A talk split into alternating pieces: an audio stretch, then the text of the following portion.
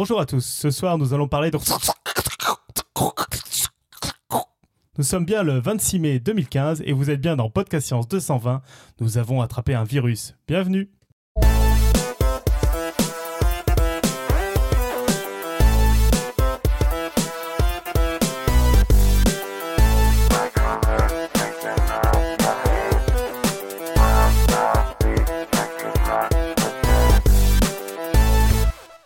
Bonsoir à tous. Vous avez aimé Mais mon virus en direct Très bon. Mais qu'il est con. Tout ça pour inaugurer notre nouvelle configuration qui a l'air aux anges. Si, si vous entendez ce podcast, c'est que ça s'est bien passé. Donc, euh, bah, d'abord, on va commencer par un petit tour de table. Donc, euh, autour de notre table qui existe vraiment, nous avons euh, notre ami Pierre Kerner qui va nous parler de virus ce soir. Salut Pierre. Tout à fait. On a Robin et Boson. Salut tous les deux. Salut. On a Pascal qui est pas loin, qui a le droit d'allumer son micro deux secondes euh, pour dire bonjour. Bonjour tout le monde. Voilà, et qui est du coup l'éteint parce que vous avez compris pourquoi normalement en l'entendant dire bonjour. Et on a, et je crois qu'autour de notre table physique, c'est tout pour ce soir. Par contre, on a une table encore plus virtuelle que d'habitude parce que c'est une pers- personne qui n'est ni là spatialement, ni là temporellement. Mais on va quand même pouvoir lui dire bonjour. C'est Irène. Salut Irène. Bonsoir. Ça en tellement. Donc pour ceux qui n'auront pas compris, Irène nous a enregistré euh, son dossier à l'avance parce qu'elle peut pas être là ce soir pour une excuse toujours aussi forte, euh, etc. Euh, toujours aussi belle. Au sommaire de l'émission de ce soir, donc c'est une émission de type dossier un tout petit peu particulière parce qu'elle est à deux voix avec Robin, avec Robin. Mon Dieu, j'ai confondu Pierre et Robin. Avec Pierre et Irène qui vont nous parler de virus.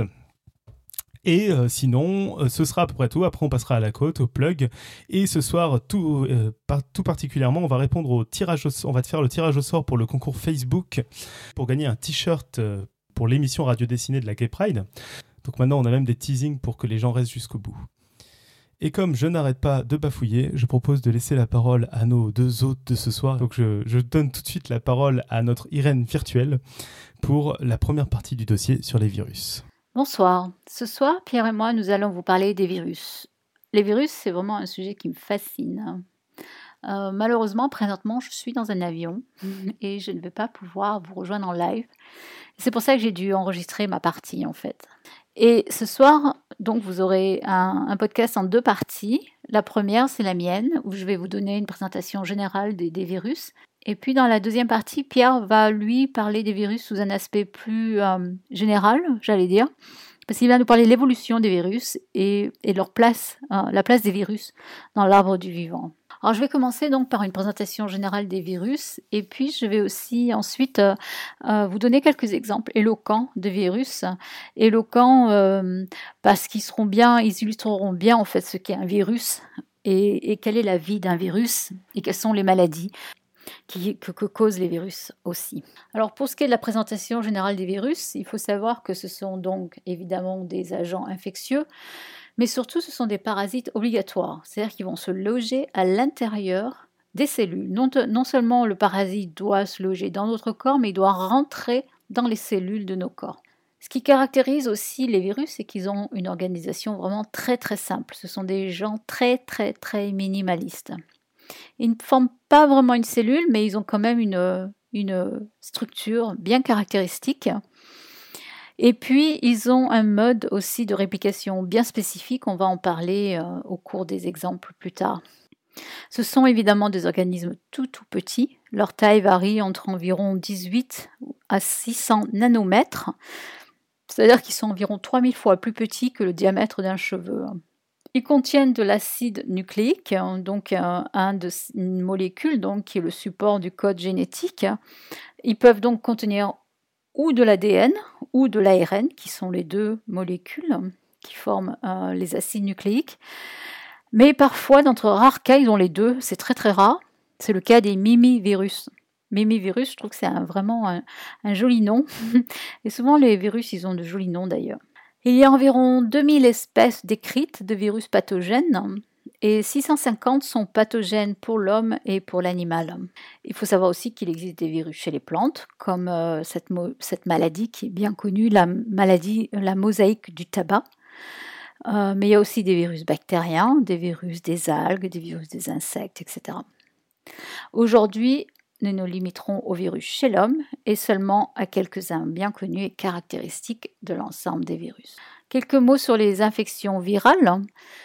Alors, la sévérité euh, d'une infection virale, euh, elle dépend en fait à la fois du virus, de sa réaction sur l'organisme, mais aussi de la réaction de l'hôte face à ce virus. Et ça, euh, souvent les gens ne s'en rendent pas compte. Donc, en fait, la meilleure défense contre les virus à l'heure actuelle, c'est bien notre système immunitaire, c'est bien notre système de défense naturelle. Mais parfois, celui-ci, malheureusement, contribue à développer la maladie et c'est par exemple le cas dans les hépatites. Dans le cas des hépatites, c'est l'hôte, c'est en nous-mêmes qui détruisons notre propre foie. Oh, chaque fois je me trompe. Notre propre foie en réaction au virus en fait. C'est-à-dire qu'on va développer euh, des molécules qui vont abîmer notre foie parce que le virus va s'y être logé. Donc les virus des hépatites, au passage, malgré leur nom semblable, ils n'appartiennent pas à la même espèce en fait. Donc on a une maladie et plusieurs virus dans ce cas. Par contre, on peut avoir un même virus qui va pouvoir déclencher plusieurs maladies selon les tissus dans lesquels il va se loger. C'est-à-dire que les virus, ils vont pouvoir être attirés par plusieurs tissus. Euh, on dit qu'ils ont des tropismes. Et euh, selon là où ils sont, la maladie va être différente. Prenons par exemple le cas du virus de l'herpès de type 1. Il va pouvoir provoquer ce qu'on appelle l'herpès labial, donc ces vésicules autour des lèvres, aussi des pharyngites, donc des infections de la gorge, mais aussi l'herpès génital, des encéphalites, c'est-à-dire des infections, des, inflammations des membranes du cerveau, etc. Parfois, ce virus, il est totalement inoffensif, parfois, il est mortel. Donc vraiment, euh, un même, virus, beaucoup de possibilités. Un petit mot enfin sur les, traitements antiviraux. Hein, euh, donc parce qu'ils sont obligatoirement des parasites intracellulaires, il est difficile pour nous de trouver des médicaments qui vont affecter les virus sans être nocifs pour les cellules hôtes. C'est-à-dire que euh, c'est difficile de trouver un médicament qui va s'attaquer seulement au virus sans aller nous détruire nous. Euh, par ailleurs, les virus, ce sont des machines d'une simplicité déconcertante. Euh, vous le verrez certainement avec Pierre. Donc, ils sont tellement simples qu'il n'y a pas beaucoup de cibles pour s'y attaquer. Il n'y a pas beaucoup de composants que l'on peut aller détruire. Par exemple, si on compare avec les antibiotiques qui s'attaquent aux bactéries, là, il y a beaucoup de possibilités. C'est pour ça qu'il y a un grand nombre d'antibiotiques hein, qui marchent très bien d'ailleurs. Mais ici, en comparaison, il n'y a pas grand-chose en fait. Alors, la plupart des antiviraux qui sont sur le marché, d'abord, ils sont très spécifiques. très très souvent, il y a un médicament, un virus. Et très souvent, euh, cet antiviral s'attaque à la multiplication des virus. Pas tous, mais c'est souvent le cas. Donc, euh, ces médicaments, ils ne tuent pas les virus, ils empêchent la multiplication. Ce qui, au final, revient un peu à le détruire. Et puis, euh, on verra plus loin qu'en revanche, les virus sont incroyablement adaptés euh, au milieu. Ils sont vraiment très très rusés et ils peuvent muter super facilement pour devenir résistants aux antiviraux. Donc ça, c'est un très très gros problème. Alors, pour parler des traitements, par exemple, euh, les virus euh, responsables des rhumes sont très sensibles aux acides. On le verra, ce sont des, des virus qui ont des membranes. Et ces membranes, tous les virus qui ont des membranes sont plus fragiles. Et notamment cette membrane, elle est encore une fois sensible aux acides. Donc si vous mettez du jus de citron sur votre mouchoir, ça pourrait créer une barrière de protection et vous protéger contre les rhumes. Mais c'est vrai que quand même la meilleure thérapie, c'est notre immunité naturelle, c'est-à-dire notre système de défense naturel. Et on peut le stimuler, et on le stimule très bien avec les vaccins. Parfois, il y a quelques médicaments, comme l'interféron, par exemple.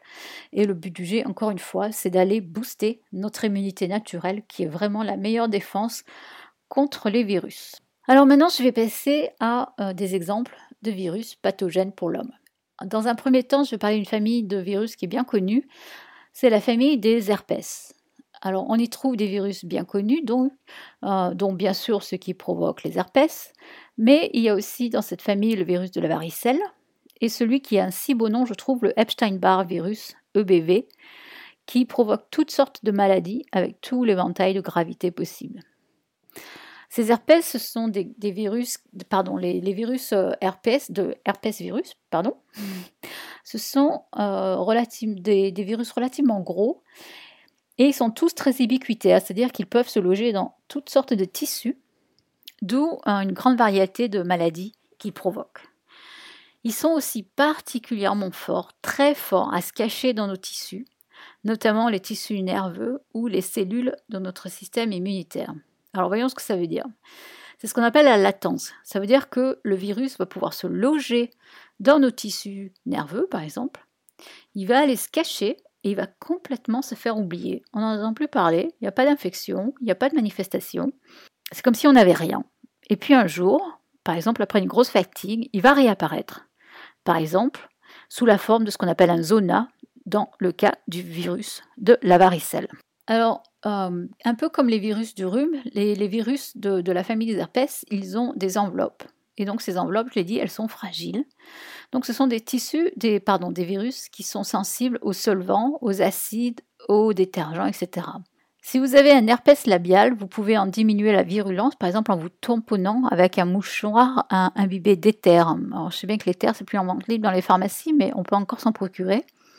Et ça marche assez bien en fait, c'est un bon remède, euh, j'allais dire de grand-mère, je sais pas si c'est un remède de grand-mère, mais c'est vrai que euh, c'est quand même bien connu dans le monde médical d'utiliser de l'éther contre les virus. Parlons un peu plus du virus herpes simplex virus, le HSV, donc responsable de l'herpès. En fait, il produit aussi ce qu'on appelle les verrues, et on connaît les verrues depuis l'Antiquité. Hein. Et le nom d'herpès, ça vient d'ailleurs du grec pousser. Euh, mais ce n'est qu'en 1919 que ce virus a été identifié. C'est en fait un virus qui peut pénétrer dans toutes les cellules de notre organisme, n'importe où, et d'autres animaux d'ailleurs. Et dans, chaque fois qu'il pénètre dans une cellule, il va créer des, lésions des cellules, donc notamment des lésions des cellules de la peau. Donc il va pouvoir faire ça, mais il peut aussi aller s'endormir dans notre système nerveux. Donc il peut aller se faire oublier, encore une fois. Il est, là, mais on ne le sait pas. Alors il y a deux types de virus, HSV, euh, donc herpes simplex virus.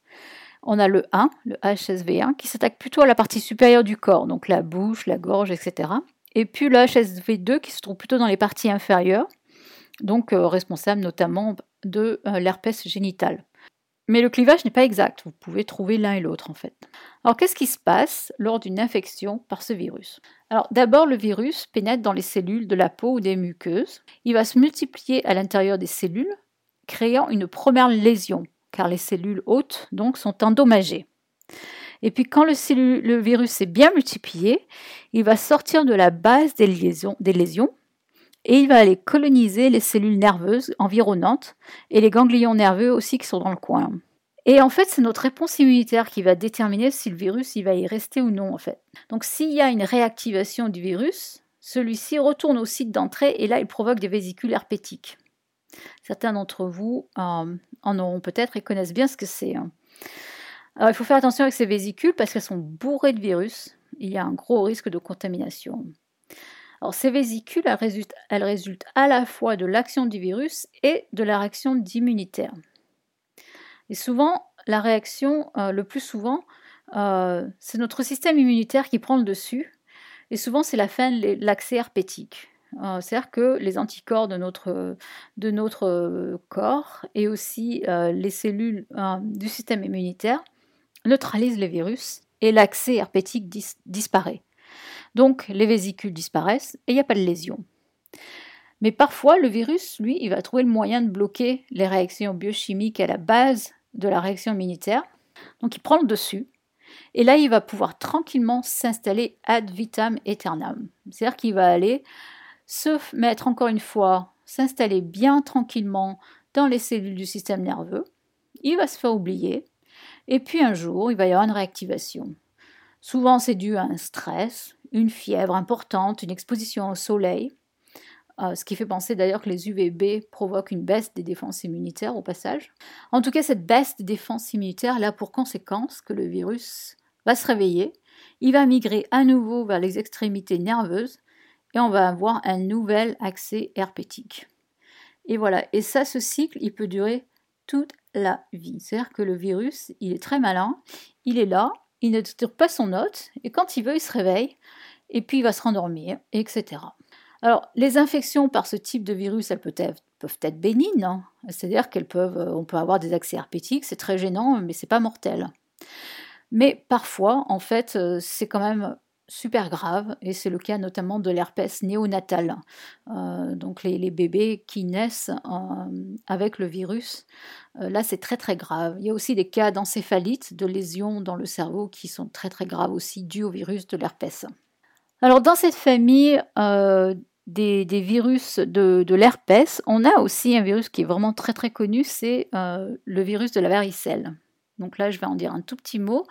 Il s'appelle aussi le VZV du nom varicelle zoster virus. virus. Alors ça, donc euh, la varicelle, vous connaissez tous, hein, c'est un virus qui se multiplie dans les voies respiratoires. Et quand il se multiplie dans les voies respiratoires, c'est une période d'incubation. Donc euh, on attrape le virus, pendant quelques jours, quelques semaines, disons une dizaine de jours, rien ne se passe. Et puis le virus, il va commencer à se multiplier dans le foie, dans la rate et les autres organes. Et là, c'est l'apparition des symptômes. Donc symptômes de la varicelle, bien connus, etc. Mais il ne va pas s'arrêter là. Hein. Il va se disperser aussi, ce virus, dans les nerfs et les cellules du système immunitaire. Et là, il est très possible que le virus, encore une fois, se mette en latence. Ah, c'est-à-dire qu'il va s'intégrer dans les cellules de certains nerfs et ganglions et il va se faire oublier. Il là, mais on ne le sait pas. Et pareil, il peut se réveiller sous un mécanisme très euh, euh, similaire à celui d'herpès. Et là, c'est le zona. Donc, c'est ce zona qui peut survenir après un épisode d'immunodépression ou un autre mécanisme viral d'activation. Donc, le, le, zona se caractérise par des raches euh, cutanées intenses et puis des, des douleurs vraiment très, très, très, très intenses aussi. Et ces douleurs, elles sont euh, j'allais dire, elles correspondent, elles sont euh, dans les mêmes zones que celles qui sont innervées par les nerfs où le, virus est activé. C'est-à-dire qu'en fait, ces neurones, sont, ces neurones, là où le virus se multiplie, sont abîmés et ça crée des douleurs vraiment très très intenses. Euh, dans cette famille, on a aussi donc le virus d'Epstein-Barr, dont une des dernières victimes, c'est bien Joanne. Alors, c'est un virus super intéressant, le virus Epstein-Barr. C'est un virus qui envahit, lui, des cellules euh, bien spécifiques du système immunitaire. ces cellules, on les appelle les lymphocytes B. Et là, c'est un virus qui est responsable de vraiment de toutes sortes de maladies.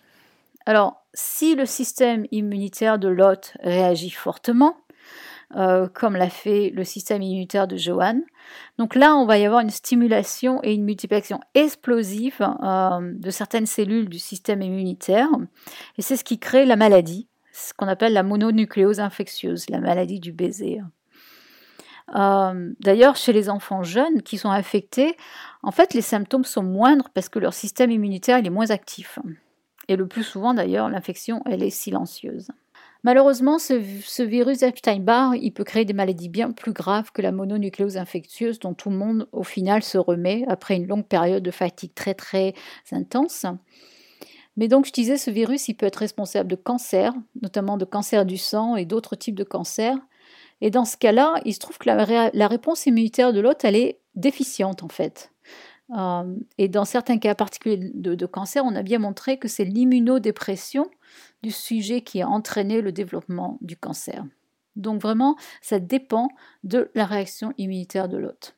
Et là, on découvre une, propriété de certains virus qui est très utilisée en biologie, c'est-à-dire que les cellules, euh, les, virus, par exemple, pardon, peuvent immortaliser des cellules. C'est-à-dire qu'en d'autres termes, une fois qu'ils ont envahi des cellules type lymphocyte B, donc ces cellules du système immunitaire.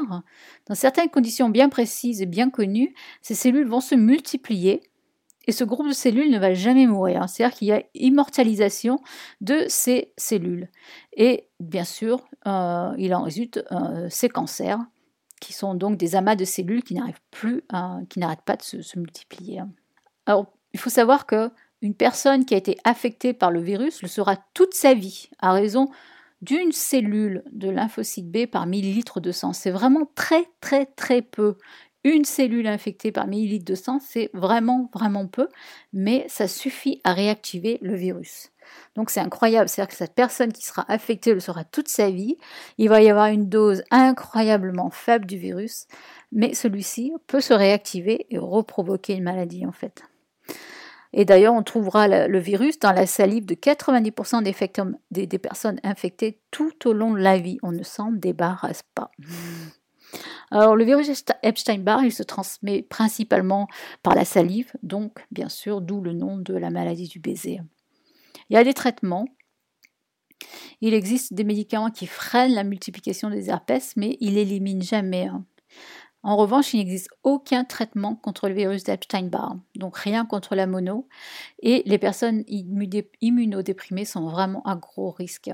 Alors, il y a bien un, vaccin aussi contre la varicelle, euh, mais il n'est pas complètement efficace et euh, il est en fait peu utilisé en France pour cette raison. Euh, ça me surprend un peu, mais par exemple aux États-Unis où les, vaccinations ne sont pas du tout obligatoires, le virus, le, vaccin de, la varicelle, est par contre très très utilisé. Alors voilà pour ces virus des herpès. Ensuite, je voulais vous parler de la famille des picornavirus. Encore un joli nom. Euh, le nom vient euh, du préfixe pico, qui correspond à 10 moins 12 mètres. Donc c'est tout petit. Ce sont les virus les plus petits. C'est-à-dire qu'ils sont environ un million de fois plus petits que le diamètre d'un cheveu. Là, ce sont des, virus qui sont très résistants par rapport aux autres virus parce qu'ils n'ont pas d'enveloppe, Donc cette enveloppe, euh, qui, on l'avait dit, était sensible à, la chaleur, aux acides, etc. Alors picornavirus, c'est la plus grande famille des virus. Et on y trouve notamment les virus responsables de rhume, de gastroentérite, le virus de la polio et le virus de l'hépatite A. Alors, comme ils sont très résistants, ils se, transmettent très facilement. Ils font partie de ce qu'on appelle donc euh, la transmission orofécale. Donc, par exemple, quand on boit de l'eau qui a été contaminée et pas suffisamment euh, nettoyée, euh, donc on peut attraper ces, virus de cette façon. Alors, par exemple, on retrouve ce virus dans les égouts si l'eau n'a pas été purifiée, et c'est comme ça qu'il y a des épidémies. Mais le fait est que le plus souvent, quand on est infecté par ces virus, il n'y a pas de symptômes, il n'y a, pas de, a pas de maladie, il n'y a pas d'infection. Alors ces virus, ils ont une jolie forme icosaédrique, hein. donc euh, je vous mettrai un dessin dans la chatroom. Euh, et il leur suffit de se fixer sur une cellule euh, pour injecter leur acide nucléique à l'intérieur de la cellule, c'est de l'ARN en l'occurrence. Et en injectant ensuite cet acide nucléique dans la cellule, ils vont utiliser la cellule pour aller se multiplier à l'intérieur de la cellule hôte et là ils la détruisent. Par exemple, le virus, le rhinovirus, ah, qui peut provoquer des rhumes, lui, euh, il supporte mal des températures supérieures à 33 degrés Celsius. Donc chez l'homme, il provoque des rhumes, mais c'est tout parce que finalement, il est quand même, euh, il a du mal à se, se, multiplier.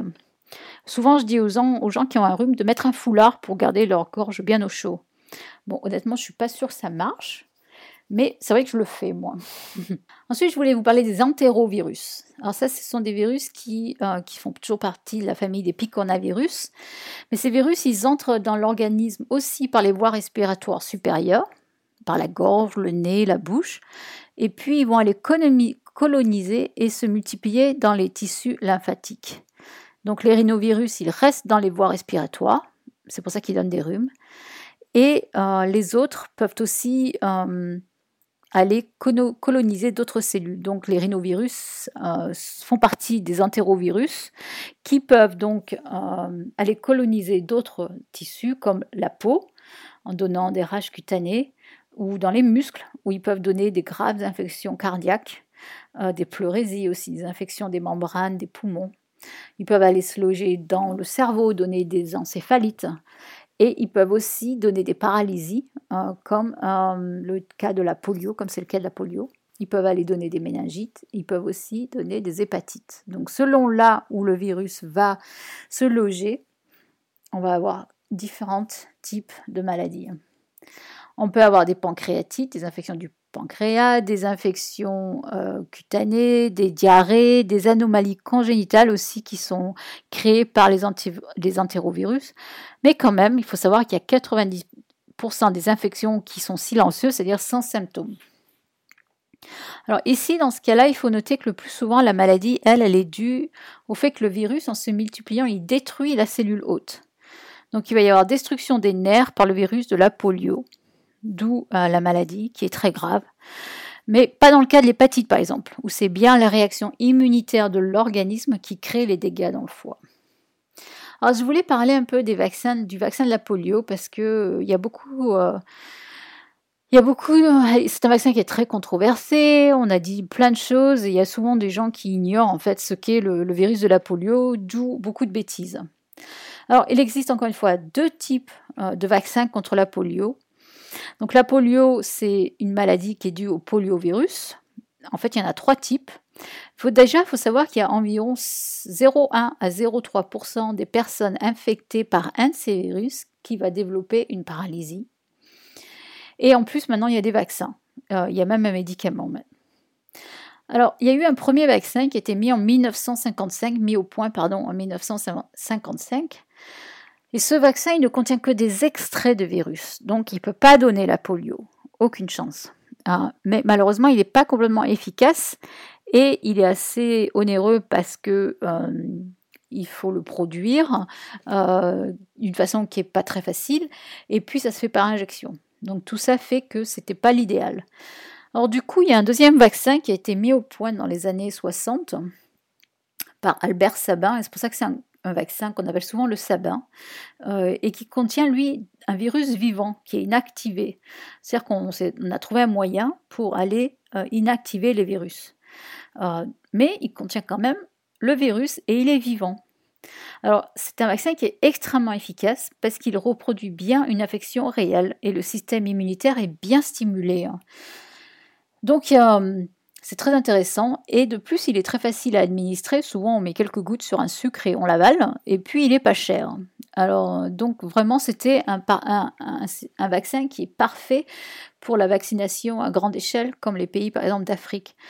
Par contre, c'est vrai qu'il y a eu des cas isolés de polio parce que le vaccin était inactivé, mais il y a quand même des cas euh, où euh, l'inactivation n'était pas suffisante. Et il y a eu des cas isolés de polio qui ont été déclenchés par le vaccin. Et ça, ça a engendré des réactions très négatives de rejet de la part d'une certaine partie de la population. Mais néanmoins, c'est vrai que quand on regarde les effets négatifs, bénéfices, il n'y a pas photo. Par exemple, aux États-Unis, le nombre de cas de polio avant 1977 était de 21 000 cas par an chez des personnes non vaccinées. Deux ans plus tard, on comptait 18 cas chez les patients non vaccinés. Donc vraiment, ça a chuté, mais euh, incroyablement quoi. À l'heure actuelle, la polio n'existe plus qu'au Nigeria, en Afghanistan et en Pakistan. Alors, pour tous les autres entérovirus, euh, il n'y a pas de vaccination. Euh, et en certains, c'est dommage, ils peuvent provoquer des, paralysies comme le virus de la polio. Et c'est vrai que pour l'instant, il n'y a pas de vaccination contre eux. Mais encore une fois, il y a peu de gens qui vont développer une polio hein, ou une, maladie. Hein. Alors voilà pour ces virus. Je voulais ensuite vous parler des rhinovirus parce que euh, même si leur nom n'est pas très connu, la maladie, elle, est très connue et c'est le rhume. Donc ces rhinovirus, ils sont responsables de la plupart des rhumes. Pas très grave donc. Euh, alors ces virus, eux, ils sont heureux de se multiplier à 33 degrés dans nos voies respiratoires, encore une fois. Donc il faut des écharpes, des écharpes un peu plus chaudes.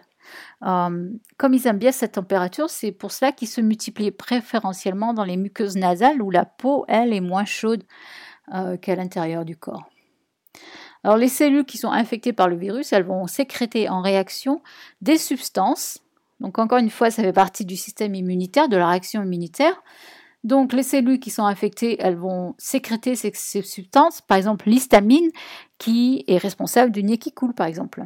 Pour l'anecdote, euh, il faut savoir que dans un millilitre de sécrétion nasale, donc un millilitre c'est un volume environ 20 fois plus petit qu'une goutte d'eau, il y a environ 500 à 1000 virus euh, qui peuvent aller infecter une autre personne. Donc arrêtez d'éternuer sur votre voisin dans le métro. Alors ce type d'infection montre aussi combien notre système euh, de défense immunitaire n'est pas parfait. Hein. Donc par exemple, pendant une infection par un de ces rhinovirus, notre corps fabrique cette molécule qui est l'interféron. Et c'est l'interféron qui, bien sûr, limite la multiplication des virus, mais en même temps, c'est cette molécule qui est responsable des symptômes de maladie, hein, notamment la fièvre. Donc encore une fois, c'est comme ça que ça marche. C'est-à-dire que la, la maladie virale, elle n'est pas vraiment due au virus tout seul qui va détruire des cellules, mais elle est bien aussi due à la réaction immunitaire. L'immunité naturelle euh, résistante d'une infection à rhinovirus, elle est transitoire et elle est peu efficace malheureusement dans ce cas-là. Euh, et c'est parce qu'il existe beaucoup de types de, rhinovirus, d'où euh, d'où les rhumes à répétition en fait. Notre immunité naturelle n'est pas très bonne à long terme. En revanche, ce sont des, virus qui n'ont pas d'enveloppe et ils peuvent... enfin, en revanche, il faut savoir aussi que ce sont des virus qui n'ont pas d'enveloppe, donc ils peuvent résister plusieurs heures sur un objet contaminé, sur vos mains par exemple. Donc, encore une fois, n'éternuez pas sur votre voisin dans le métro. Euh, si vous éternuez dans vos mains, euh, n'allez pas les taper sur un clavier d'ordinateur, quelque chose comme ça, parce que le virus peut y rester des heures. En revanche, seule la moitié environ des personnes infectées vont avoir des symptômes, donc un rhume. Voilà, ensuite je vais vous parler d'une autre famille de virus qui est aussi bien connue, c'est la famille des orthomyxovirus. Alors là, il s'agit principalement des virus euh, qu'on appelle les influenza, et il y en a trois, le A, B et C, euh, et ce sont des virus qui sont bien plus connus sous le nom de virus de la grippe. On va oublier le C pratiquement tout de suite parce qu'il n'est pas pathogène pour l'homme. Euh, seul le A peut infecter l'homme, mais il va infecter aussi les, mammifères et les oiseaux.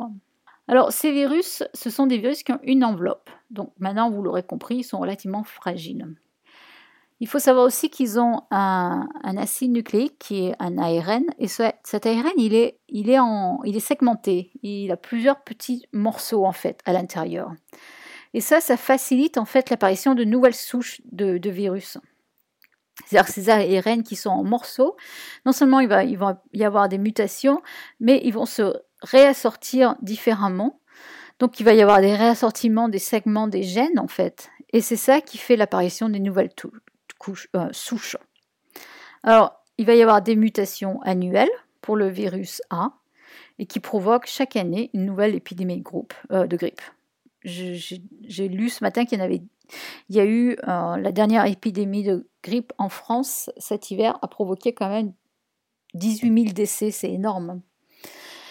Euh, pour les virus euh, A et B, il existe des réassortiments périodiques qui sont moins fréquents, mais qui provoquent de larges épidémies. C'est ce qu'on appelle les pandémies comme par exemple le cas de la grippe espagnole qui a décimé entre 20 et 40 millions de personnes en 1918 et 1919. Donc plus de morts que ceux dus à la Première Guerre mondiale. Euh, les pandémies, juste pour, euh, pour illustrer, sont apparues en 1918, en 47, 57, 68, 79 et 2009. Je vous, dis ça simplement, pas du tout parce que je vais vous, je vais vous quizer à la fin, mais juste pour vous montrer que ce sont des, il n'y a pas une fréquence régulière, donc c'est vraiment très très difficile de pouvoir prévoir quand est-ce que les nouvelles souches vont apparaître. À noter aussi en 99, il y a eu l'apparition d'une infection humaine due à un virus qui est apparu d'abord chez les oiseaux hein, et ça a créé une grosse pandémie après ça, en, quelques années plus tard.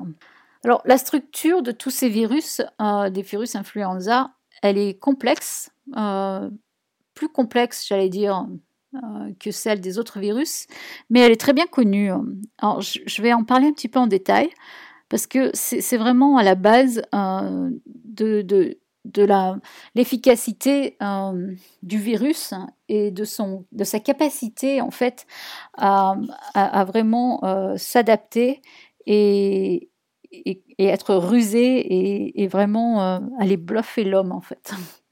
Alors, chez, le virus, par exemple, euh, les, protéines qui, sont dans qui constituent l'enveloppe, elles sont bien répertoriées. On a par exemple la protéine HA et la protéine NA. On a aussi la protéine M2, par exemple.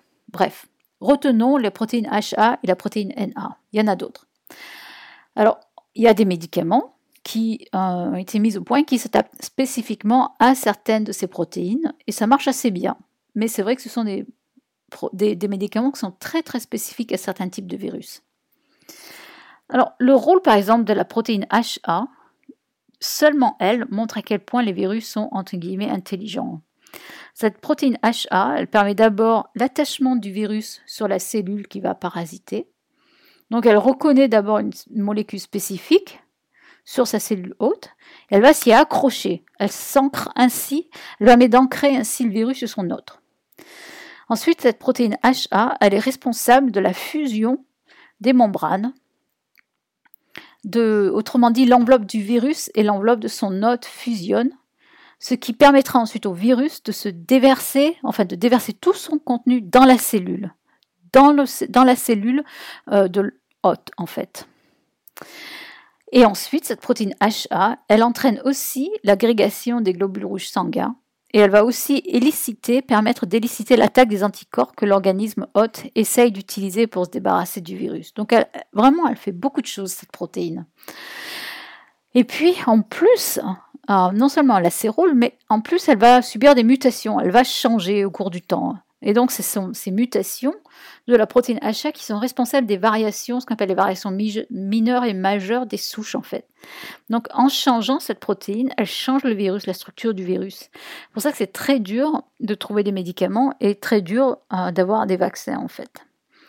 Ces variations, elles apparaissent chez l'influenza A et l'influenza B. Euh, et, d'ailleurs, on a, du coup, on les appelle différemment ces protéines qui apparaissent. Elles sont appelées H1, H2, H3, etc., jusqu'à H16.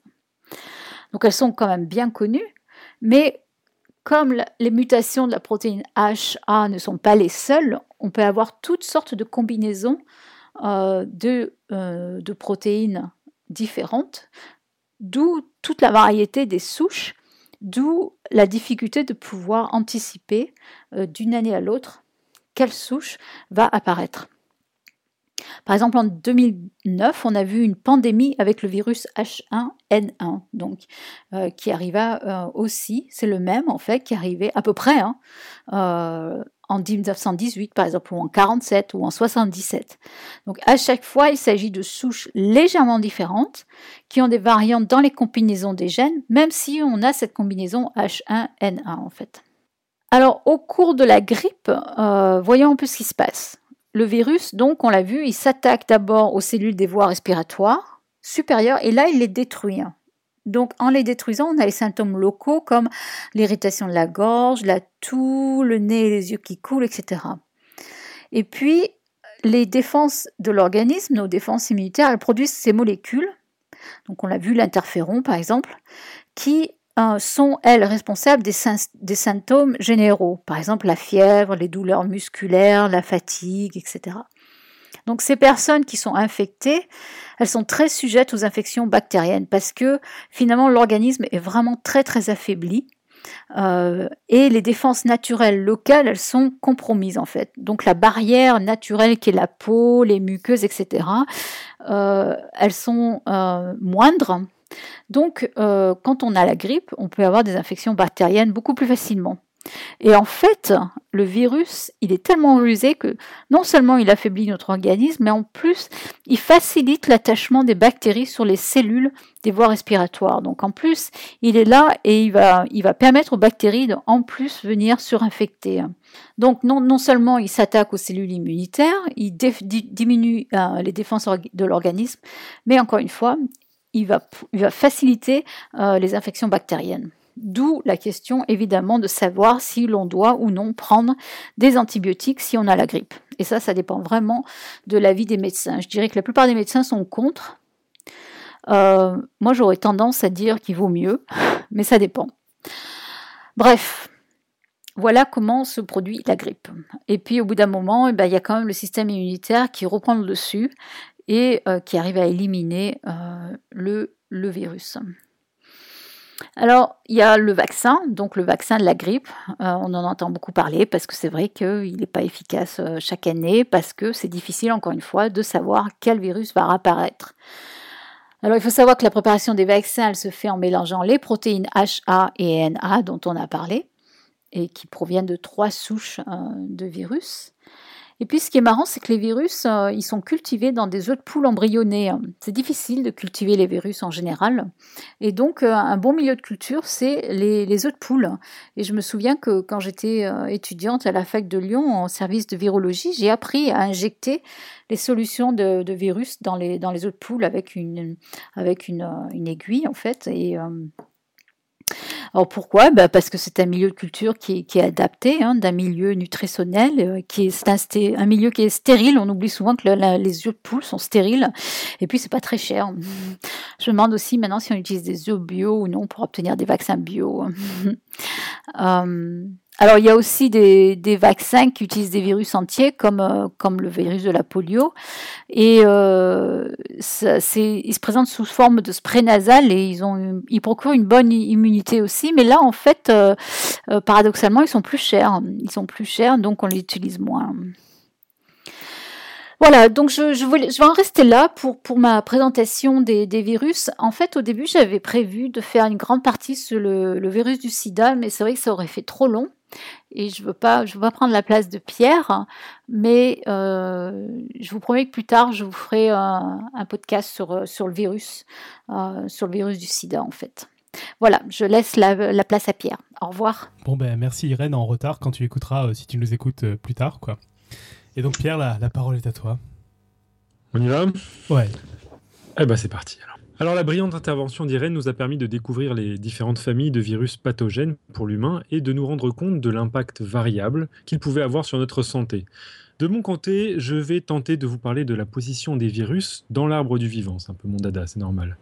Mais d'emblée, ça semble une tâche bien ardue puisque la plupart des chercheurs ne sont pas d'accord pour considérer que les virus sont des organismes vivants.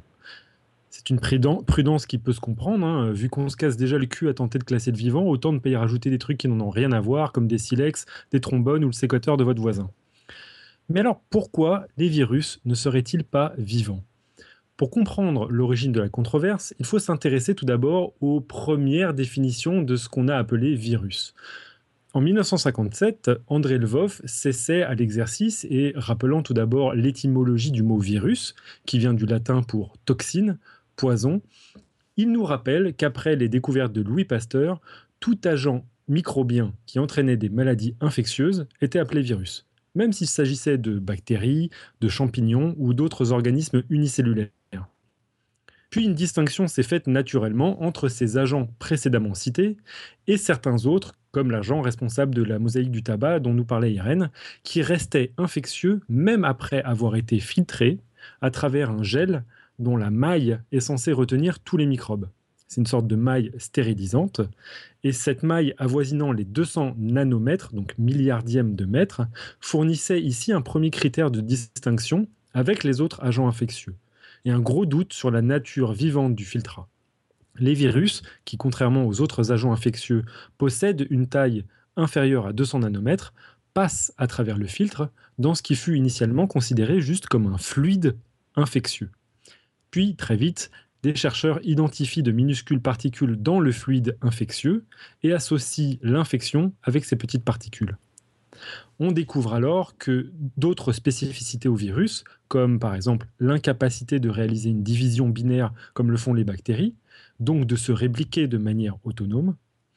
On y trouve aussi la présence d'un matériel génétique composé d'ADN ou d'ARN, mais jamais les deux ensemble, contrairement à ce qu'a dit Irène.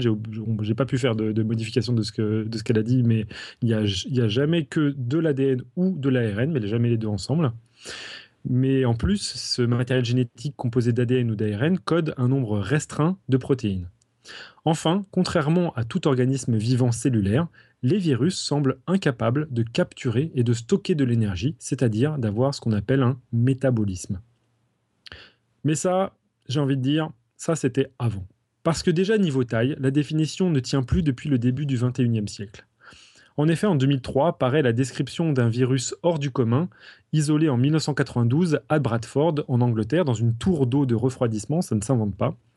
Le virus fut initialement considéré comme une toute petite bactérie. Pourquoi?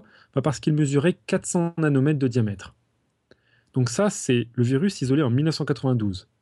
À ce moment-là, impossible de le cultiver en dehors de l'organisme dans lequel on l'avait trouvé, une petite amibe appelée Acanthamoeba polyphaga. Et qui plus est, on n'y trouvait pas les gènes caractéristiques de la production de protéines que possèdent toutes les bactéries. Donc, finalement, les, gens commençaient à un petit peu oublier cette histoire. Mais vous pouvez voir ici déjà la puissance que peut avoir les définitions. Parce que dans la tête des chercheurs qui ont découvert, découvert cet étrange organisme, les virus ne dépassent pas les 200 nanomètres. Et il a fallu plus de 10 ans avant qu'une autre équipe de chercheurs se mette en tête de caractériser en séquençant le génome de cette petite particule. Et là, plus de doute possible, il s'agit bel et bien d'un virus qu'ils vont donc appeler mimivirus pour mimicking, mimicking microbe virus, les virus qui ressemblent à des microbes. Son génome était pour l'époque gigantesque puisqu'il atteignait la taille de 800 000 nucléotides ou ce qu'on appelle 800 paires de base, c'est-à-dire 800 000 lettres A, T, G, C qui permettent de coder les gènes du mimivirus. Le, record avant, il était détenu par un virus bactérien dont le génome atteignait 670 kpb, alors que les génomes bactériens les plus petits peuvent tomber à 580 kpb. Depuis cette découverte, c'est la chasse aux virus géants. En 2009, les Marseille virus. J'aurais dû le dire en 2009, les Marseille virus. En 2010, mégavirus chilensis, tous ces virus appartenant au groupe des mégaviridés, caractérisés par une enveloppe icosaédrique. Ça ferait plaisir à LJJ et peut-être à Nicotube et peut-être à Robin, je ne sais pas. À chaque découverte, c'est aussi un record mondial du génome le plus grand qui plafonne aujourd'hui à 1,26 mégabases c'est-à-dire millions de bases, c'est-à-dire 1,25 fois plus grand que le premier mimivirus découvert. Puis, en 2013, découverte du Pandoravirus, dont l'enveloppe, cette fois-ci, ressemble à une amphore, ce qui, a priori, était la, la forme que prenait la boîte de Pandore.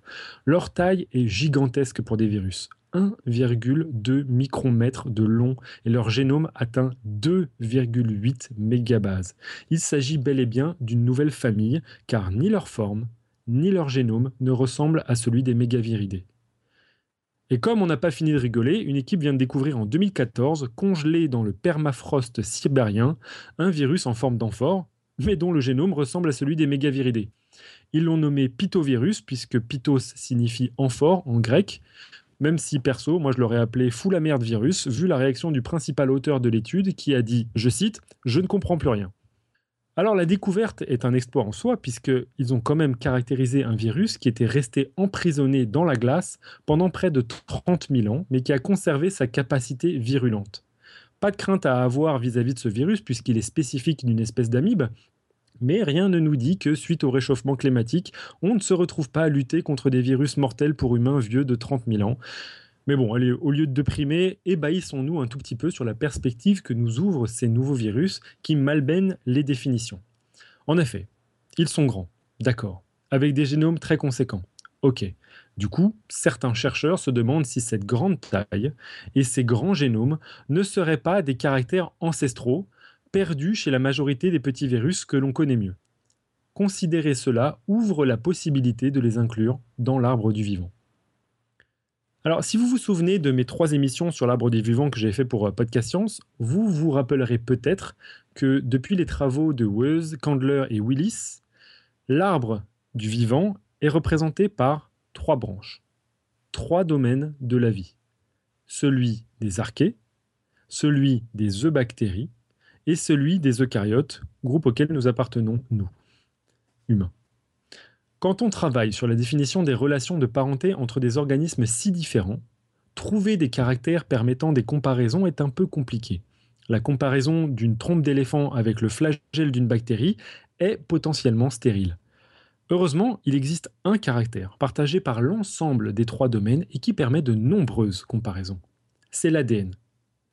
En effet, tous ces organismes possèdent un matériel génétique fait d'ADN, qui contient des informations pour construire des protéines, et dont le code est, à quelques rares exceptions près, universel. Alors chic chic chic, ça veut dire que on peut comparer les différents codes de protéines des trois domaines pour pouvoir évaluer qui est plus proche de qui en termes de parenté.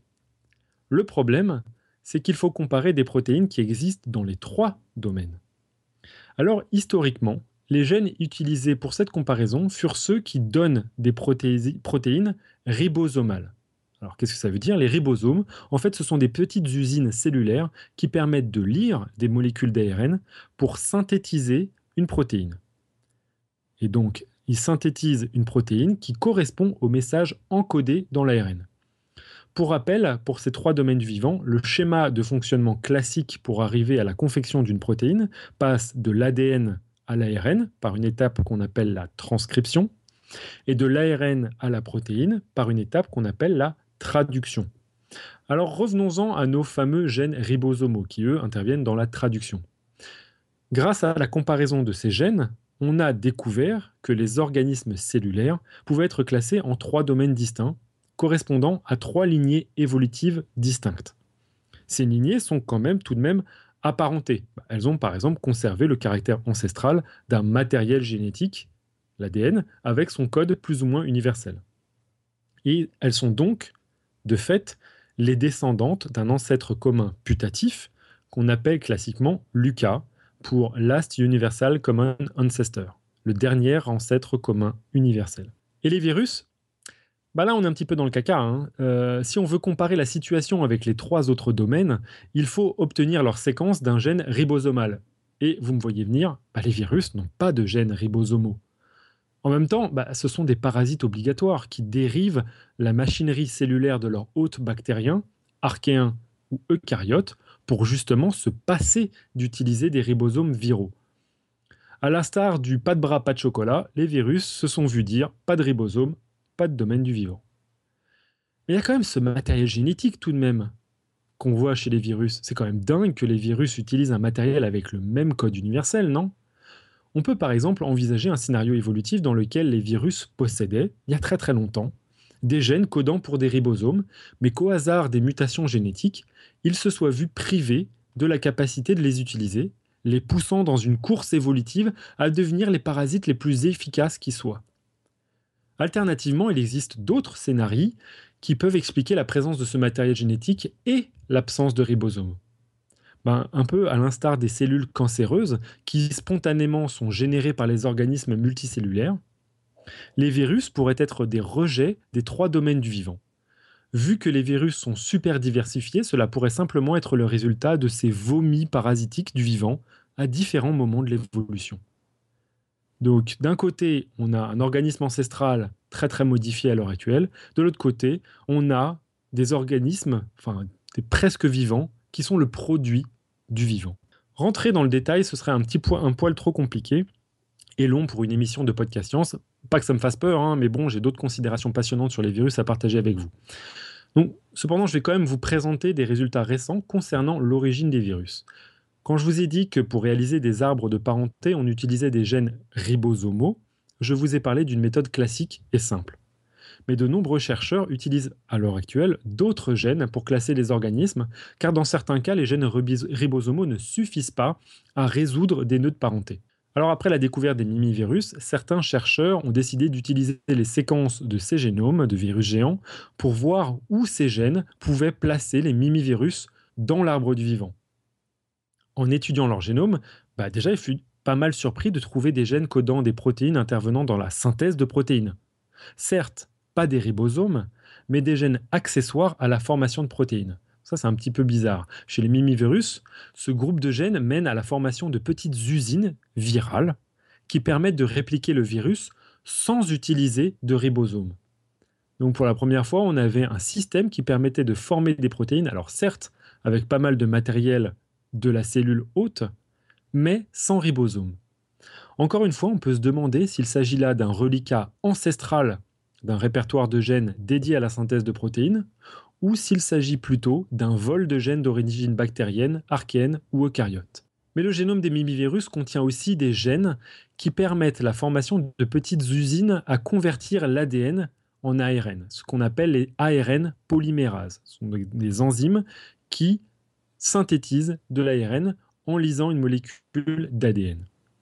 Or, en utilisant les séquences de ces ARN polymérases pour les comparer entre les mimivirus et entre les trois domaines du vivant, des chercheurs se sont aperçus que les arbres de parenté obtenus permettaient la classification des mimivirus en un quatrième domaine du vivant.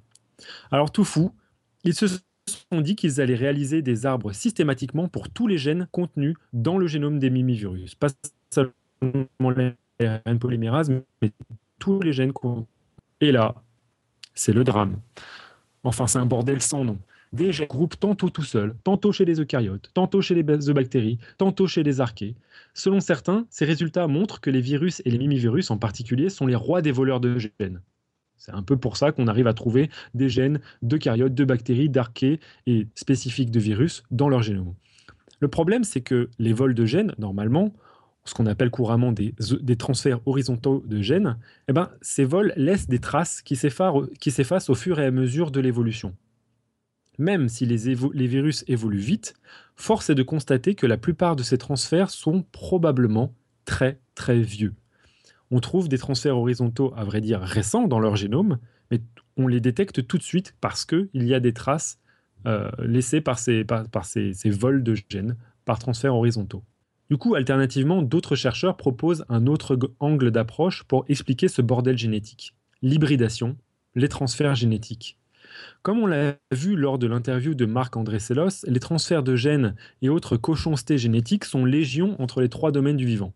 Du coup, à la figure classique de l'arbre du vivant, ces chercheurs évoquent maintenant la possibilité de représenter non pas les relations de parenté avec des branches classiques qui ne se croisent pas, mais cette fois-ci des relations de parenté où les branches peuvent s'anastomoser un peu comme un système de racines ou comme les bras des cours d'eau près d'un delta. Une sorte de rhizome du vivant, pour utiliser l'expression de Didier Raoult qui est le premier à avoir proposé ce scénario. C'est vrai que classer des domaines du vivant quand ceux-ci peuvent s'échanger des gènes facilement, c'est un peu comme se demander qui est plus proche de qui à des personnes qui seraient en mesure de s'échanger à volonté des organes. Exemple, si j'ai le cerveau de Robert, les reins de Jocelyne et le cœur de Jean-Louis, est-ce que je suis encore moi-même? Et, quelles sont mes relations de parenté avec les familles des donneurs? La nature nous aurait concocté au gré des milliards d'années d'évolution des mini Frankenstein dont elle nous laisserait aujourd'hui nous dépatouiller pour déterminer la provenance. Les quatre domaines du vivant, virus inclus, seraient au final des mosaïques génétiques. Si vous vous souvenez de l'émission avec le professeur Sellos, vous vous rappellerez que les eucaryotes sont constitués en partie de bactéries qui leur permettent de respirer ou de faire de la photosynthèse. D'un côté, les mitochondries, de l'autre côté, les chloroplastes. Les eucaryotes ont aussi beaucoup de gènes en commun troqués avec des virus, des archées ou des eubactéries. Allez, alors donc, un petit scénario évolutif en mode troll pour finir sur les eucaryotes. Une des caractéristiques des eucaryotes, c'est de posséder un noyau qui contient leur matériel génétique. Du coup, l'une des dernières théories à ce propos est de proposer et si les virus avaient tout simplement contribué à la formation de ce noyau? Bon allez, quittons le mode troll. Euh, en fait non, on va plutôt essayer de vous faire considérer les virus d'un œil sympathique, tiens. Mission impossible? On va bien voir. Alors commençons par les mimivirus. Ces virus sont tellement grands qu'ils peuvent s'offrir le luxe d'être parasités par des virus. Vous avez bien entendu, des virus de virus, qu'on appelle aussi des virophages, ont été découverts en 2006 par microscopie électronique dans les recoins d'un mimivirus appelé mamavirus. Alors, je ne sais pas vous, mais moi j'ai l'impression que les virologues sont les rois du calembour. Le premier virophage a lui été appelé Sputnik, mode calembour toujours on, et possède un tout petit génome de 18 000 paires de bases qui utilise le matériel viral du mamavirus pour se répliquer. Or donc ici, un virus de virus d'une abîme, qui peut être dans certains cas un parasite, donc un parasite d'un parasite d'un parasite, ça vous... Pas d'empathie pour l'instant? Zéro? Rien? Ok. Alors, et si je vous disais que certains virus apportaient un avantage non négligeable à l'autre qu'ils portent, au lieu de lui porter détriment? Des virus sympatoches, des virus d'une certaine manière copains. Non? On va voir. De nombreuses guêpes parasitaires sont ainsi entrées en symbiose avec des virus dont elles sont les hôtes. C'est le cas de la guêpe Cotesia glomerata, qui parasite les chenilles de la pyrite du chou, qui est un petit papillon, qui en temps normal se métamorphose en papillon blanc et noir. Si Cotesia arrive à choper une chenille, elle lui pond ses œufs à l'intérieur de son corps, qui va leur servir de garde-manger mobile pour les larves jusqu'au moment de leur, métamorphose. Mais au cours des millions de générations de parasitisme, les chenilles ont développé un système immunitaire leur permettant de lutter contre l'invasion de larves de guêpes dans leur corps. Mais c'est sans compter les virus des guêpes qui aident la guêpe à déprimer le système immunitaire de la chenille. C'est comme si ces guêpes étaient rentrées dans l'ère de l'armement biologique avec un virus comme moyen de destruction massif de système immunitaire. Certains chercheurs pensent même que plusieurs gènes portés par le virus et qui servent à perturber le système immunitaire de la chenille, voire son comportement, auraient pour origine le génome de la, guêpe. Cela revient à dire que la guêpe emploie un virus pour exprimer ses propres gènes dans la chenille pour faciliter son parasitisme. Virus pour euh, For the Win ou bien? Non? Toujours pas? Ok.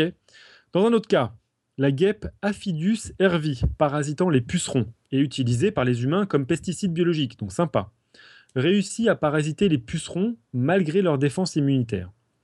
Ces défenses immunitaires de pucerons sont assistées par une flore bactérienne essentiellement composée de la bactérie Hamiltonella defensa, dont le potentiel néfaste contre les larves de guêpes est effectif grâce à un virus spécifique de la bactérie qui produit une toxine ciblant les larves de guêpes. Comme quoi, les virus ne sont pas systématiquement du côté des guêpes. Alors, au-delà de leur rôle surprenant dans les interactions entre espèces, les virus sont probablement aussi à l'origine de changements évolutifs étourdissants tant ils ont permis de façonner les espèces actuelles.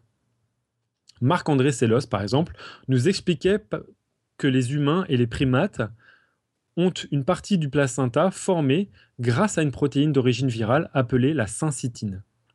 À l'origine, cette protéine permet à certains virus, comme celui de la grippe, de fusionner leur propre enveloppe aux cellules pour pouvoir les infecter. Eh bien, par un incident génétique, ce gène, la syncytine, s'est retrouvé inséré dans le génome de primates et a permis d'assister la formation d'une partie du placenta qui nécessite la fusion entre les tissus du fœtus et celui de l'utérus de la mère. C'est quand même plutôt sympa comme contribution virale, non? Bah, À vrai dire, l'insertion de gènes de virus dans le génome de son hôte n'est pas si accidentelle que ça. Quand Irène nous parlait de virus latent, il ne faut pas l'imaginer en train de feuilleter gentiment un Paris Match dans un recoin de la cellule en attendant un coup de stress.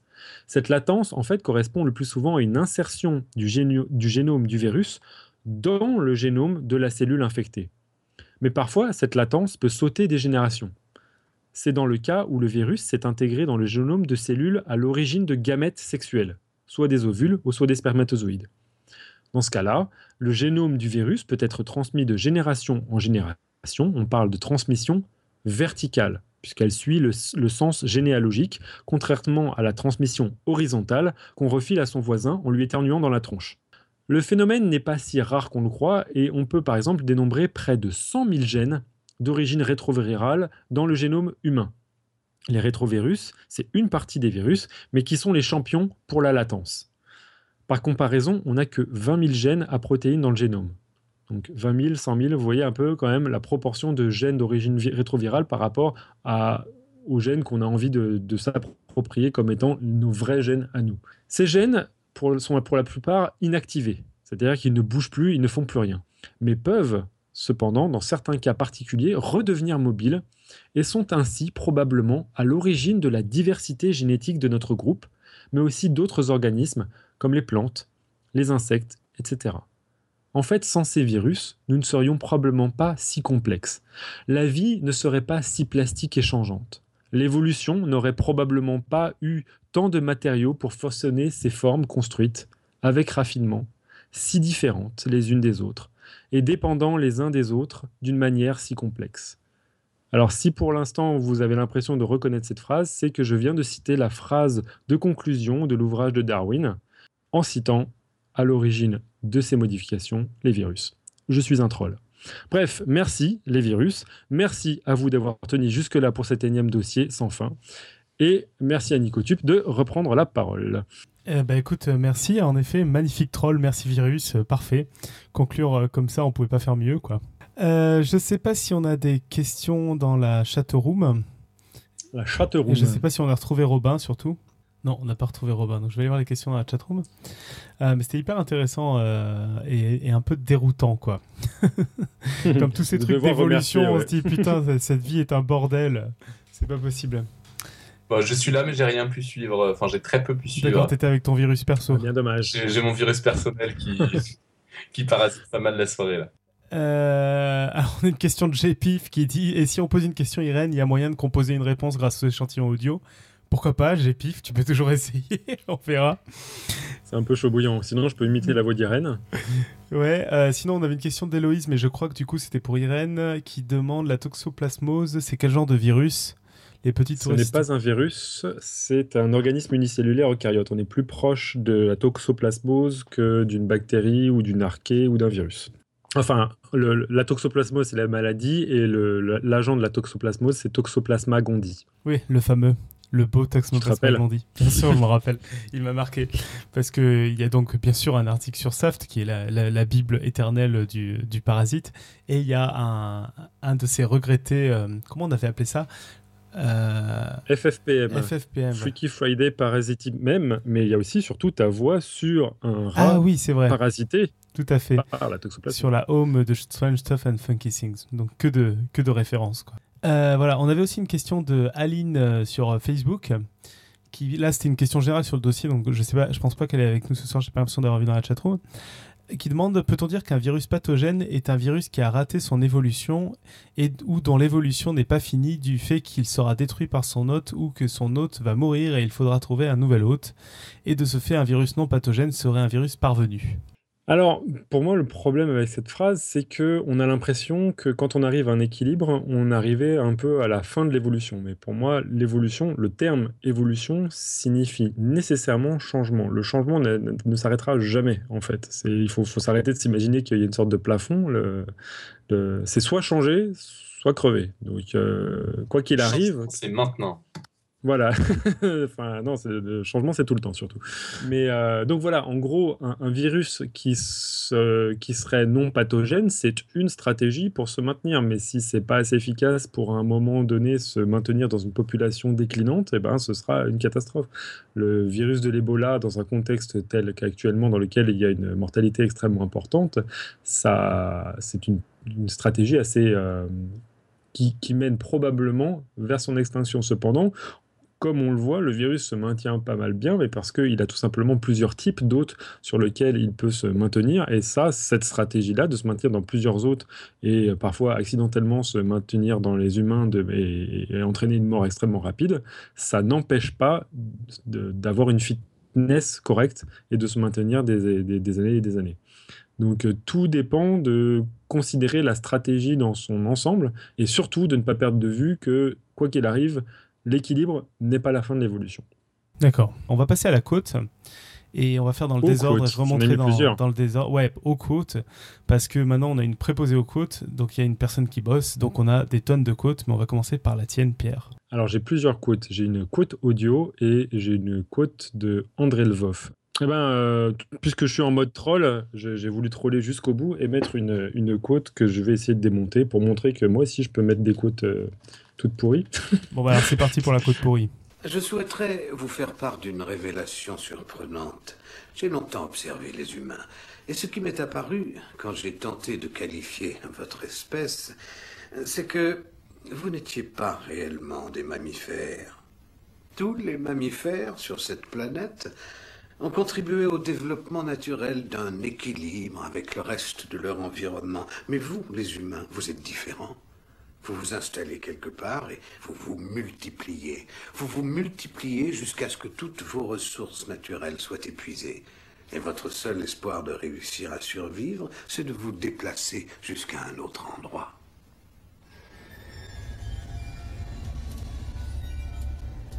Il y a d'autres organismes sur cette planète qui ont adopté cette méthode. Vous savez lesquels? Les virus. Les humains sont une maladie contagieuse. Le cancer de cette planète, vous êtes la peste. Et nous, nous sommes l'antidote. Donc cette citation là de, de Legend Smith, moi je la trouve quand même assez remarquable, bah, déjà parce que il euh, y, a cette idée un tout petit peu finale qu'à partir du moment où ce sont des parasites, ça peut pas être nécessairement bénéfique. On l'a vu euh, que des parasites peuvent en fonction du contexte, être extrêmement parasite à d'autres euh, individus. On peut, on peut rentrer en collaboration tout en étant parasite. C'est un peu paradoxal, mais c'est le cas.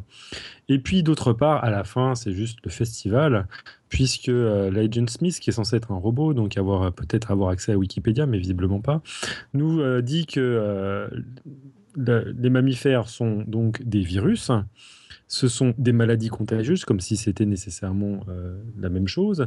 Puis après qu'on ait un cancer, tiens, tiens, c'est bizarre, c'est pas exactement le même concept. Puis la peste, qui est quand même une bactérie. Et eux, l'antidote. Donc là, je trouvais quand même assez euh, énorme d'enchaîner comme ça les non-sens. Mais c'est bon, c'est pas, pas les seuls non-sens de Matrix. Donc, euh, on pensait qu'on pouvait faire pas aussi troll que les John Smith, mais si, si, il y a un virologue de renom qui, pour euh, donner une sorte de mot final justement sur euh, la notion de virus et pour qu'on clôt tous les débats, je le cite, il a dit, donc André Lvov, hein, qui a gagné un prix Nobel avec euh, Mono et, j'ai oublié le troisième, mais bon, c'est pas grave, je vais me faire tuer. Donc André Lvov a dit Les virus sont les virus. Fin de la citation. Je vois. Efficace comme citation. Parfait, très bien. Donc voilà. Troll jusqu'au bout. T'as d'autres choses à rajouter ou c'était bon là? Non, c'est bon, je crois que c'est bon. J'ai fait mon boulot pour la journée. Ok, parfait. Bon, ben, comme on a une préposée au, au code, je vais quand même euh, citer les codes d'Aline, donc notre chère nouvelle préposée au code qui se plaignait au début qu'il n'y en avait pas assez, mais maintenant avec elle, il y en a un paquet. Donc, euh, une première code de Jacques Stemberg qui dit Peut-être qu'un jour on, on, découvrira que la bêtise n'est rien d'autre qu'un virus. Qui sait? Je crois que ça, c'est un peu applicable avec n'importe quoi, avec les gènes, avec tout ça. Euh, Robin Cook, qui. Peut-être que là, tu vas avoir à rebondir dessus. La virus est le dernier prédateur de l'homme. Mais ne dit-on pas euh, l'homme est le prédateur de l'homme? À ce jeu-là, euh, je sais pas. Non, je sais pas. Je vois. Euh, autre citation, là je sens que c'est un peu trollesque aussi. L'homme n'accédera à l'immortalité que lorsqu'il aura fait comprendre aux virus et aux microbes que en, en le tuant, ils détruisent leur propre hébergement. Citation quand même de Philippe Bouvard. De Philippe Bouvard, oui. Dans son bouquin Mille et une pensées. Bah ça c'est bien si si ce n'est que euh, il envisage que les virus et les microbes euh, ne sont que les ne, ciblent que les humains. Or, il y a énormément de, microbes et de, virus qui euh, s'attaquent aux plantes, au reste des animaux, aux bactéries et comme on l'a vu, même aux virus. Et puis la destruction des humains n'est pas forcément un drame, quoi. En fait, il peut. Oh non, pas tellement. Dans, dans l'évolution, je veux dire. Bah, on aura perdu Philippe Bouvard. Quand même. Ouais, c'est ça. Et Deux autres citations, je ne sais pas si je vais toutes les citer quand même, pour une fois qu'on a plein de citations. Aimer son prochain est chose inconcevable. Est-ce qu'on demande à un virus d'aimer un autre virus? Aveu et dans Aveu et Anathème de Émile Michel Clor... Euh, bah écoute, dans le parasitisme, on pourrait envisager une sorte de, d'amour euh, unilatéral. Ce encore dégueulasse. C'est-à-dire qu'il y en a un qui, qui kiffe l'autre, quoi, mais l'autre pas tellement. Donc pourquoi pas? Bon, et enfin, une d'Hervé Gulbert qui dit Si les virus circulent par le monde entier depuis la mode des charters, si les virus qui circulent par le monde entier depuis la mode des charters étaient tous mortels, tu crois bien qu'il n'y aurait plus grand monde sur cette planète Je sais pas trop quoi commenter à cette citation-là, ma foi. Au contraire, même. Bah, que, ce serait la flip. ouais, c'est ça. Bon, on serait plus là pour en parler, euh, en fait. Bah, c'est là où on, on, en a parlé dans la chatroom, peut-être qu'un un moyen aussi de voir ces aspects euh, contagion et diffusion des virus. Je sais pas, peut-être que tu vas me dire que c'est absolument irréaliste, mais il y a des jeux de plateau et des jeux vidéo qui, qui jouent un peu sur ces histoires d'épidémie. C'est hyper simpliste, mais je pense en particulier à un jeu vidéo, donc je crois que c'est Plage, ils en ont parlé dans la chatroom, qui est assez rigolo parce que le, le, virus en question peut muter, peut avoir des. des peut en, en termes de contagion et de, de, violence peut être différent. Et en particulier, la réaction des humains est absolument pas la, la même, c'est-à-dire qu'un rhume peut se propager sans problème parce qu'il fait peur à personne, alors qu'un virus hyper violent va avoir du mal à se propager. Quoi. Oui, voilà, c'est ça, c'est que la, viralité de. Enfin, surtout l'importance avec laquelle le virus agit peut avoir un effet souvent néfaste sur la propagation du virus. Mais ce qu'il faut avoir en, tête, c'est juste déjà qu'il y a plusieurs types d'infections qui existent. Et comme l'a expliqué euh, Irène, si on est en face d'un virus qui est capable de, de manière latente de se propager dans le génome, il peut y avoir à terme, on aura l'impression que c'est fini, le virus a été euh, a disparu et en fait il est dans nos gènes, silencieux dans nos génomes et peut se propager pendant des, années et des années. Là, il a été daté que ces 40 dernières millions d'années, rien que dans le groupe des primates, on a eu une sorte d'expansion gigantesque de, matériaux génétiques qui est d'origine virale et qui est d'une certaine manière le succès de ces virus qui, euh, sans être virulents, ont juste euh, parasité complètement notre génome. Et on est des, sacs de virus, quoi. Et tu sais que là-dessus, euh, sur les différents types de virus et, sur les stratégies, en fait, dans le jeu, quand tu, au début, tu as un virus, mais tu peux débloquer d'autres types de virus qui fonctionnent pas du tout pareil. Et je me demande s'il n'y a pas les trucs via le génome, etc. J'imagine que s'ils envisagent que. C'est ça qui est très très intéressant avec la découverte des gros gros virus, là, les, les, mégavirus, mais a priori, il y, en a, y en a très très peu qui sont euh, infectieux pour l'homme. Mais ces très très gros virus, en fait, ils constituent pour les autres petits virus des sortes de, euh, de marchés aux gènes. Et quand ils se retrouvent dans le même organisme, c'est euh, c'est le troc, quoi. C'est ah, putain, toi, t'as ça, moi, t'as t'as ça, hop, on, on swap un tout petit peu des gènes, et là, t'as des, des, des trucs, des formes qui ne sont jamais apparues euh, nulle part ailleurs, quoi. Ok. Bon, j'ai enfin réussi à, à me libérer de mon virus. Donc, euh, j'ai j'ai absolument rien entendu, mais de ce, que- ce que vous me dites, là, ça me fait penser aussi à tout ce qui est modélisation. Enfin, les, les jeux, euh, il y a, y a une part de sérieux et une part de, de choses. On peut certainement faire un lien avec euh, tout ce qui est modélisation, justement, de propagation de virus, qui est étudié euh, avec des modèles divers et variés euh, assez intéressants, mathématiques. Ai entendu parler plusieurs fois. Ouais, Mais, bah. Je- toi, tu, tu connais pas du tout ces, ces trucs-là? Alors, j'ai pas surtout les bagages pour comprendre. donc, Ouais. euh, Mais pour, euh, pour étudier notamment quel type de mesures prendre pour éviter la propagation d'un virus, des choses comme ça. Quoi. Enfin, moi, a priori, c'est assez éloigné de, de ce que tu as traité ce soir. Donc, euh, Mais j'ai l'impression que surtout ce genre d'études, euh, tu dis virus, tu dis zombie, ça fait la même chose en fait. Juste, euh, tu portes un nom et tu fais juste une méthode de propagation, mais finalement c'est. Mais on Les- peut les- tout à fait Ouais. l'appliquer à des, à des zombies, il n'y a pas de problème. Ouais, ouais, il y a c'est moins, il y a moins d'applications pratiques, mais on peut tout à fait. non, mais c'est- c'est-à-dire que c'est bah, exactement ce que, ce que Nico était en train de dire à propos du jeu, c'est-à-dire que euh, tu, tu vas mettre dans le modèle la vitesse à laquelle il se propage, euh, ça, la vitesse à laquelle il fait des dégâts, si c'est un virus qui fait des dégâts, etc., pour voir... euh, Alors dans, Pour voir dans le jeu, tu peux être encore plus pervers, surtout que dans la version euh, ordinateur, euh, tu peux aussi euh, dire si le virus, euh, et au début il, dit, il, a- il agit que sur les animaux et après sur les humains. Donc une grande stratégie consiste à faire une sorte de rhume sur les animaux, histoire qu'il se propage sur toute la planète, et puis d'un coup tu le mets transmissible aux humains et mortel. Ouais. Et là c'est hyper Et violent. il a le droit, il a le droit de muter directement Ouais, tu comme gagnes ça, des quoi. points de mutation. C'est pas hyper réaliste le côté mutation-évolution. Bon, et donc euh, LGJ vient de mettre un, un lien vers un de ses articles. Tout va bien.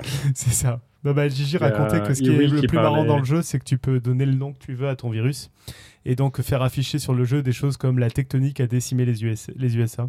Voilà, voilà. Énorme. Voilà, Bon, voilà. maintenant qu'on a, qu'on a bien rehaussé le niveau, je vais laisser la parole à Samuel pour nous parler du concours mieux que nous l'avons fait depuis le début de l'émission. Samuel, es-tu là? Oui, voilà. Donc Samuel, c'est le community manager pour ceux qui auraient pas entendu sa voix. C'est la deuxième fois que tu parles ici. Euh, oui, je sais pas si à chaque fois c'était pas euh, juste après le live, c'était pas enregistré, je sais Ah, pas. peut-être. Alors, C'est peut-être la première fois que tu parles en direct. Bienvenue. Ouais, c'est ça. Bonjour tout le monde. Bienvenue Samuel. Donc euh, le concours, euh, c'est un concours qu'on a mis en place il y a à peu près une semaine ou moins, je crois. Et euh, en gain, il y a un t-shirt. Ce sera au choix par la personne qui a gagné, soit le I Love Podcast Science, soit le t-shirt de l'événement PS sort du placard. Donc, je vais lancer le, le, le tirage au sort. Attention, roulement de tambour. Là, Ouais, Un, Dépêche-toi parce que je peux pas faire le tambour tout le temps. J'ai encore un Hop, et c'est Michael. Donc, euh, Michael qui nous avait pré- préparé le dossier. Super, bravo, Bravo, Mickaël. Mickaël Bah voilà, Voilà. gagné. euh, donc euh, j'espère que tu choisiras bien pour bien venir. Je sais pas s'il vient, Michael, pour le, pour le live. Euh, je crois pas, non, il peut Je pas. crois être. pas, ouais. Bah, écoute, il pourra au moins de loin arborer un beau t-shirt, soit de I Love Podcast Science, soit de, soit de, bah, de, de notre émission Podcast Science sort du placard, ma foi. Après, à voir si ce sera la version corrigée ou pas du Ah, Podcast. Ouais, il faut que je la corrige. Ça va, hein, c'est bon. J'attends l'épisode de Code Mu pour expliquer pourquoi c'est une erreur. ah, à ce propos, petit plug, euh, allez voir euh, justement la chaîne. Ben, je crois que c'est Code Mu. Ça y est, on a une chaîne de plus où il y a un t-shirt Podcast Science qui est apparu. Tout à fait. Ouais. Voilà. Et il va bientôt en avoir une autre. Pas peu fier. Faut pas vendre avant que ce soit en ligne. Non, mais je pense que ce sera fait. Bon, sur ce, on va passer. Bon, visez, visez Antoine Daniel quand même. ouais, c'est ça. Ouais, ouais, ouais. Sur ce, on va passer au pitch. Alors, la semaine prochaine, c'est l'épisode 221. On va- On va avoir pour thème Les idées sont-elles contagieuses? Je lis carrément le titre parce que je trouve que ça attise rien que comme ça. Pour cela, on va recevoir une invitée qui s'appelle Elena Mitton. Et donc, il va nous parler de, de cette problématique. Alors, voici le pitch qui qu'elle nous a proposé. Qu'est-ce qu'une idée? Comment se transmet-elle? Qu'est-ce qui fait que certaines idées, bonnes ou mauvaises, ont plus de succès que d'autres? Que dit la science de tout cela? Une belle occasion de vous faire une idée sur l'idée d'idée. Wow.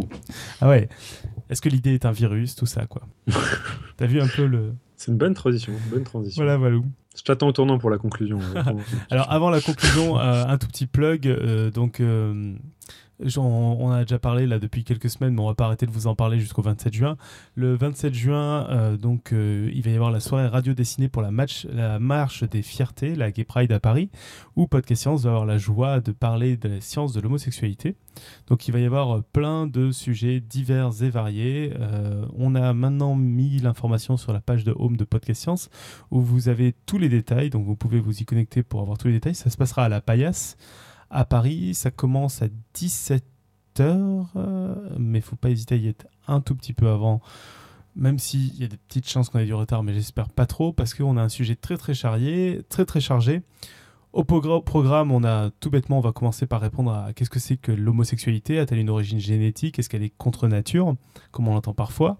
Et puis on va aussi se poser la question, ça c'est plus rare, sur l'homophobie. Est-ce qu'elle existe dans la nature? Est-ce que est-ce que c'est pas ça finalement le vrai problème plutôt que de parler de, de contre-nature à propos de l'homosexualité? Ensuite, Mhm. euh, on, on parlera de est-ce qu'il est possible de reconnaître une personne LGBT on verra pourquoi il est important de sortir du placard, comme le nom de cette émission, et puis après plein d'autres choses. On aura Franck Ramu qui va, venir. Rappelez-vous, il était venu parler de la différence des cerveaux hommes et femmes. Ben, cette fois-ci, il va venir nous parler des différences des cerveaux entre homo et hétéro. Euh, moi, je vais vous faire un petit truc sur euh, ce que nous apprennent les sites de rencontres sur l'homosexualité. Et puis voilà, donc euh, c'est le 27 juin, c'est à Paris. Euh, on sera ravis de vous y voir et vous pouvez dès maintenant donc acheter le t-shirt de l'événement, magnifiquement illustré par notre Pouillot national. Et donc toi, Pierre, tu seras pas, c'est ça? Malheureusement, j'y serai pas, mais je vais quand même participer à un dossier euh, en l'écrivant avec euh, Billy. Cool. Pierre et Billy, ça sent bon. Sur ce, euh, on conclut ou vous avez quelque chose à rajouter? Non. euh, Vive les virus. Bah justement, donc maintenant vous savez tout sur les virus. Il est venu le temps de propager un nouveau virus, à savoir Podcast Science. Si, euh, si vous avez aimé cette émission, faut que vous en parliez partout sur tous les réseaux. Alors là, Attends, elle est alors pas là, mal. ouais. Alors là, tu applaudis. Alors, oh mon là, dieu, bon, je fais pas, je fais une conclusion classique. Alors, vous pouvez le faire euh, sur euh, SoundCloud, euh, sur You- sur euh, podcastscience.fm, sur Twitter, sur Facebook, sur la page Facebook, sur le groupe Facebook. Et oui, c'est différent. Si comme moi vous l'avez appris il y a un mois, vous pouvez y aller, faire la différence et poster sur les deux pages. On espère que vous viendrez aussi nombreux à notre événement live euh, le 27 juin. Et donc la semaine prochaine, on essaiera de voir si les idées sont des virus, si elles sont contagieuses. Et d'ici là, ben, portez-vous bien et que servir la science soit votre joie.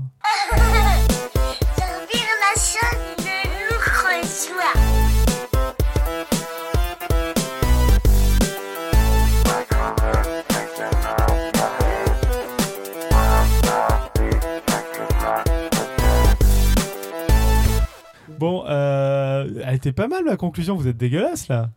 Oh, mais oh, c'était parfait. on applaudit. On applaudit, on admirait. Oui, on on était applaudit. en, on était en rien, toi. admiration béate. Tu veux dire qu'il y a des gens qui ont des poneys dans la rue pour euh, se guider? C'est pas des poneys. C'est pas des poneys. Oh, Putain, mais il comprend rien, lui, mais il comprend rien. Je viens de me faire engueuler parce Ah, que j'ai dit poney con. là. Ah, il est con, il est con. Ah, il m'énerve. On vient de te dire que c'était un cheval miniature. Pas mal moche. Bon, vous voulez faire un petit concours de vomi ou pas non, non, non. On a vu des virus. On vomit en regardant des œufs qui éclosent sur la peau d'une grenouille. La grenouille euh, pipa pipa. Bon, mais les virus en forme d'icosette, c'est quand même fort. Et il y en a d'autres en, en forme de, de trucs sympas comme ça? Bah, euh, amphore, euh, icosaèdre. Il y a hélice, ouais.